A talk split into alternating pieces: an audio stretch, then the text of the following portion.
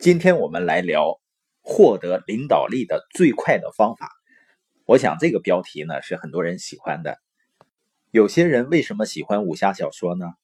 因为你可能有一天呢掉到一个山洞里，然后一个老人把手放在你脑袋上，然后他一身的武功内力都传递给你，你就拥有盖世奇功。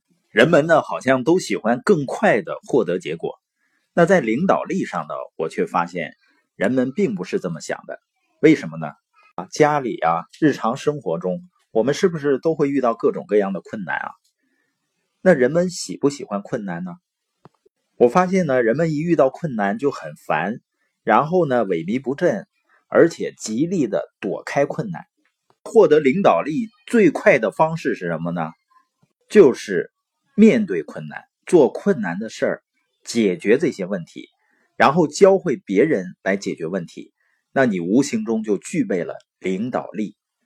我为什么说人们并不想更快的获得领导力呢？就是因为当人们面对一个选择或者一个机会的时候，我发现人们最愿意问的一个问题就是：它是不是很容易，或者是不是很困难？如果难呢，他就不准备做了；如果容易呢，他就可以做。我们都明白啊，你成为护士比成为医生肯定要容易啊。那如果看大门呢，比成为护士还要容易。在生活中呢，如果你追求一个容易的过程，往往会得到一个不想要的结果。所以我发现呢，那些追求做容易事情的人，他们的生活呢，往往会很艰难；而那些呢，勇于去挑战、去做困难事情的人，他们的生活就会变得很容易。比如说呢，上班是容易的，因为好像不需要动脑子嘛，也不需要承担过大的压力。创业呢，相对来说好像比较难。但每次我和我爱人如果开车在路上，比如说北京赶上晚高峰的时候，很偶尔我们才会在这个时间段开车出来，而且呢，多是在周日的时间。觉得呢，路不应该是那么堵了。即使没有平时那么堵呢，但是也还是要等很长时间。这个时候我就很感慨，我说，如果我们一直选择上班的话，我们这辈子每天都在上下班，在这个时间堵在路上，我们这辈子得有多少时间要待在路上呢？你说，那还是没有人喜欢困难啊，喜欢问题啊。实际上呢，你发现空气是阻挡鹰更高更快飞翔的唯一障碍。但是呢，如果你把空气都抽掉，那鹰肯定会掉下来。也就是说，阻碍它飞行的唯一的元素，其实正是它能飞行的必须的条件。所以呢，我们如果躲避障碍，实际上也就躲避了成长。那怎么能成功呢？所以呢，我们应该喜欢困难。喜欢问题，喜欢挑战，那意味着我们开始成长了。我们设定一个有挑战性的目标的时候，在达成目标的过程中，就是我们长大的过程。而当我们达成目标以后呢，你回过头再看一看，哦，这个目标原来没有多么了不得啊！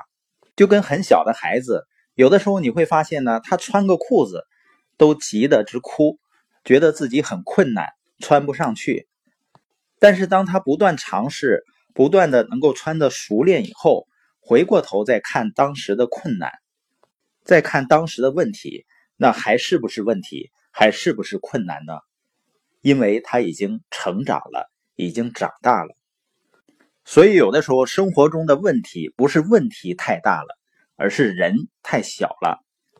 你比如说，很多人认为他生活中天大的问题。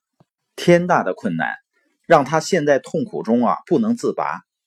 当你好容易通过排遣呢，把他们从情绪中拔出来，他们立刻又为新的问题烦恼。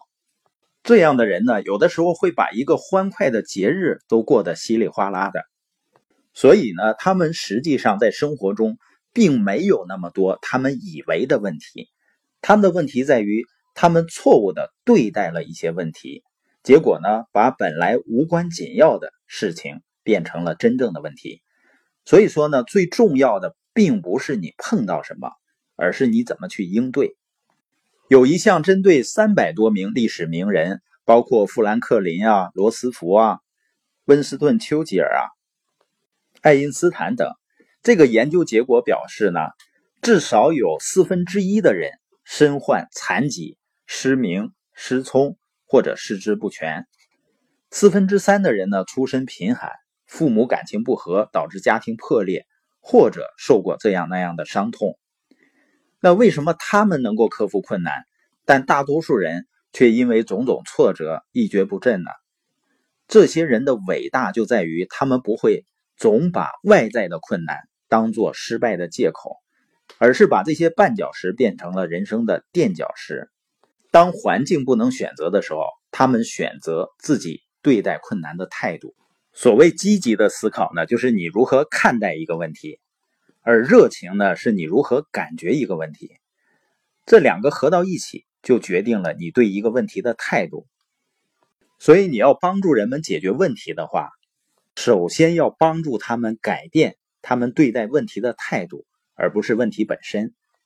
你说改变态度，他也不能改变问题，也不能改变环境，也不能让困难变小。